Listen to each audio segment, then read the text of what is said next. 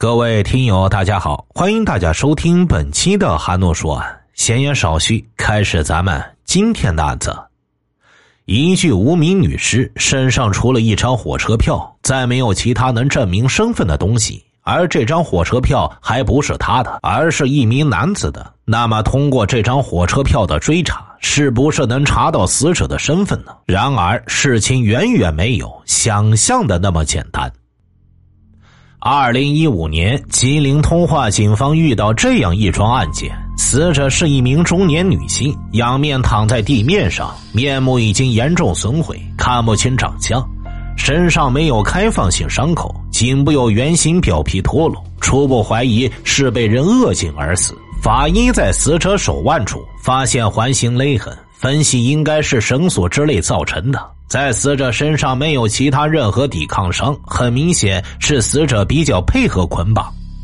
而死者身上多处擦伤，表明尸体被搬运过。通过初步尸检，法医判断死者死于五天前。死者上衣翻至胸口上方，下身只穿一条内裤，脚上没有鞋袜，怀疑死者遭受过性侵。技术人员立即对死者下体分泌物进行提取。在死者衣服里没有发现任何证明身份的东西，也没有发现死者的背包、手机之类的物品。死者被发现的地方是一片农田，周围是成片的田野。一位村民路过这里时发现了尸体，赶紧报了案。现场有一条长约十六米的拖痕，一直延续到苞米地尽头的小路上，因此警方分析嫌疑人应该只有一个人。很明显，这是一个抛尸现场，而案发第一现场应该就在附近。警方立刻对周边展开走访调查，但是却没有任何发现。死者被发现的地方位于当地的山岭地带，周围一些村落，位置十分偏僻。只有农忙时候才会有人过去干活平时人迹罕至。现场的线索太少，警方一时无法给案件定性，无法定性，也就无法确定侦查方向。当务之急呀，事先确定死者的身份。但警方无论通过走访还是检索失踪人口数据库，都没有发现。这时，法医在死者体内检出男性分泌物，但是在 DNA 数据库中却没有比重。警方根据案发地比较偏僻，外地人一般不会去那边，怀疑是本地人做的案，提取了案发地附近村庄部分男子的 DNA 信息进行比对。在没有其他线索的情况下，警方再一次回到抛尸现场，但是依旧没有新的发现。警方把视线落在死者的衣服上，想看一下衣服的商标和产地，但遗憾的是，这件衣服并不是什么品牌服装，很难查到它的厂家和生产地，而衣服又是湿透的，没有发现其他有价值的线索。警方再一次陷入了困境之中。这时，法医有了一个重要的发现。法医在又一次对死者衣服进行细致检查时，发现死者衣服有一个能伸进一只手指装饰性的假兜。警方剪开假兜后，取出一个纸团，展开后发现是一张火车票。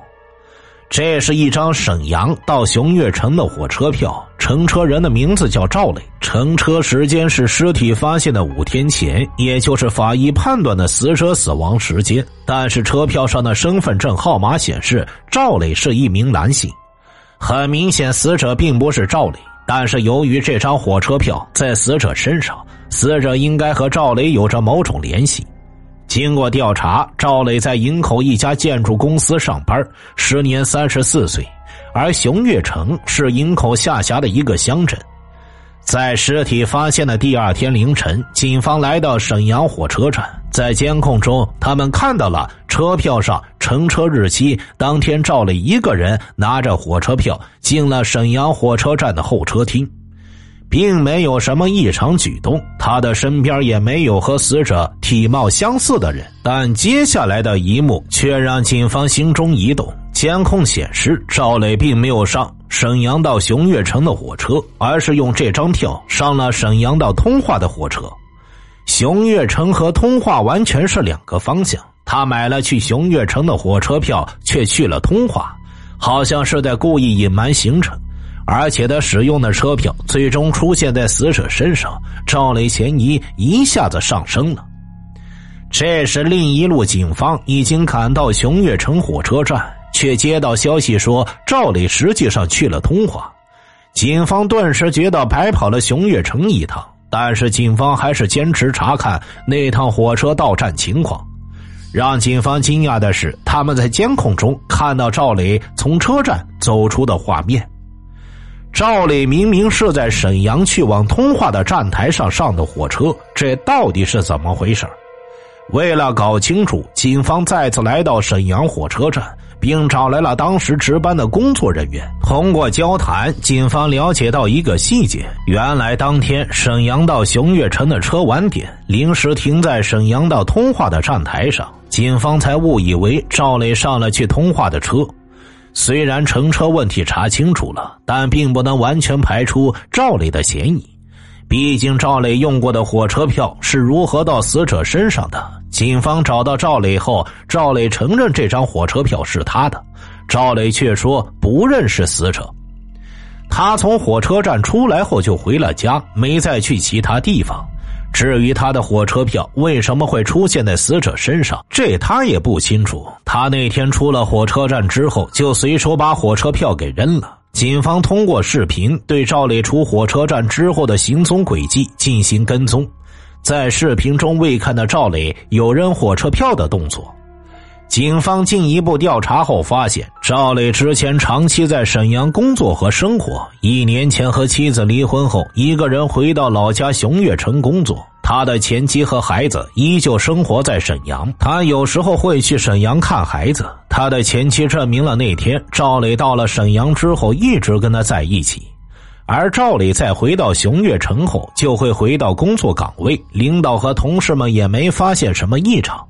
而对于火车票如何到了死者身上这一点，警方始终没有弄清楚。案件调查又回到了原点，在熊岳城火车站的监控里，警方没有发现类似死者的人，但警方怀疑死者来过熊岳城火车站。通化警方在当地警方的配合下，在熊岳城火车站附近展开摸排，但是经过大量的细致摸排，并没有发现类似与死者失踪的人员。就在通化警方要离开时，从当地侦查员口中得到了一个意外的消息。当地侦查员说，他一个朋友的妹妹离家出走，具体下落不清楚，电话也关机了。而这名失踪者的身高、年纪、体态与死者都比较接近，通化警方立刻拿出照片让失踪者的家属辨认，发现死者正是这名失踪者。失踪者名叫黄玉珍，营口人，没有固定工作，偶尔做个小生意，没事的时候就玩玩麻将。和丈夫离婚多年，一个人带着孩子生活。警方在黄玉珍家中提取了 DNA，通过比对，无名女尸正是失踪的黄玉珍。尸源查明了，但情况似乎更加复杂了，因为黄玉珍在通化那边根本没有亲戚或者朋友，跟赵磊也完全不认识，但他身上却揣着赵磊的火车票。尸体也出现在通化柳河的荒野之中。调查中，警方从死者妹妹那了解了一个情况：死者平时身边有一个男朋友，这个人名叫林红轩，时年二十四岁，营口本地人，没有固定工作，没有结婚，和黄玉珍住的不远，两人是在麻将桌上认识的，后来居然发展成为恋爱关系。死者妹妹最后一次见死者是在死者家里，当时林红轩也在场。警方对林红轩展开调查。林红轩告诉警方，他最后一次见到死者是在死者尸体被发现的六天前。当天晚上，死者跟他提出了分手，而且态度很坚决。黄玉珍说自己又处了新男朋友，要过自己的幸福生活。而且黄玉珍还告诉林红轩，她的新男朋友在沈阳，他已经准备去沈阳见面了。而林红轩说，他回家后一直不死心，还给黄玉珍打了三个电话，但是都没有人接听。警方通过调查发现，林红轩案发时没有离开营口，而且他的 DNA 与死者体内的 DNA 也不一致，基本排除了林红轩的作案嫌疑。警方调取了黄玉珍的通话记录，一个可疑的号码引起了警方的注意。这个号码与死者联系非常频繁，包括死者最后几通电话都是跟这个号码联系的。这个号码是营口本地的，持号人叫韩世军，时年五十三岁，老家是通化柳河的。韩世军常年在营口打工，基本不回柳河。但是在死者死的那几天，韩世军却出现在柳河。死者最后几通电话记录里，有一个是打给大连开往柳河的大巴车主。这趟车经过熊岳城。根据车主回忆，那天他确实接到一个女人的电话，询问大连到柳河的车到熊岳城站是几点，在什么地方上车。根据大巴车主回忆，后来那个女子也的确上了车，并且在柳河下了车。经过辨认，那女子正是死者黄玉珍。黄玉珍在韩世军回柳河的第二天就去了柳河，而他在柳河没有亲戚，他去柳河很可能是去见韩世军的。警方迅速找到了韩世军，在审讯中，韩世军也很快交代了杀害黄玉珍的犯罪事实。韩世军交代，他在营口打工的时候，在网上认识了黄玉珍，两人在微信上聊了一段，相互介绍了自己的身世。韩世军把自己刻画的比较完美，两人见面后感情迅速升温，很快发展成为男女朋友关系。交往期间，韩世军还花了八千元给黄玉珍买了一条金项链，但实际上韩世军收入并不高，那八千元可以说是他的全部积蓄。过了一段时间，韩世军觉得这个女的不是理想的对象，就想把这条项链要回来，但他觉得直接要的话，黄玉珍肯定不给，于是他想出了一条计策。韩世军在案发前跟黄玉珍说要带他回老家见父母，黄玉珍很高兴的答应了。韩世军考虑到两个人一起走会引起注意，于是提前一天回到柳河，然后打电话让黄玉珍坐大巴车到柳河。到柳河后，韩世军到大巴车停靠点接上黄玉珍，然后骗黄玉珍自己父母包了一片山里，平时住在山上。车开不上去，于是两个人一起步行上山。走到一个小水塘边上的时候，韩世军提出来要跟被害人发生关系，被害人也同意了。两个人在这个地方发生了一次性关系。完事之后，两人继续往山上走。走到一块农田时，韩世军提出要黄玉珍归还项链。黄玉珍说没带项链，韩世军就说：“那你把钱还我。”黄玉珍说：“我卡上就有钱，你可以拿我的卡去取钱。”为了防止黄玉珍逃跑报案，韩世军提出要把黄玉珍捆绑起来，说等他取完钱就把他给放了。黄玉珍也同意了，因为他根本没想到他会被杀害。这就是为什么黄玉珍手脚被捆，但身上却没有抵抗伤的原因。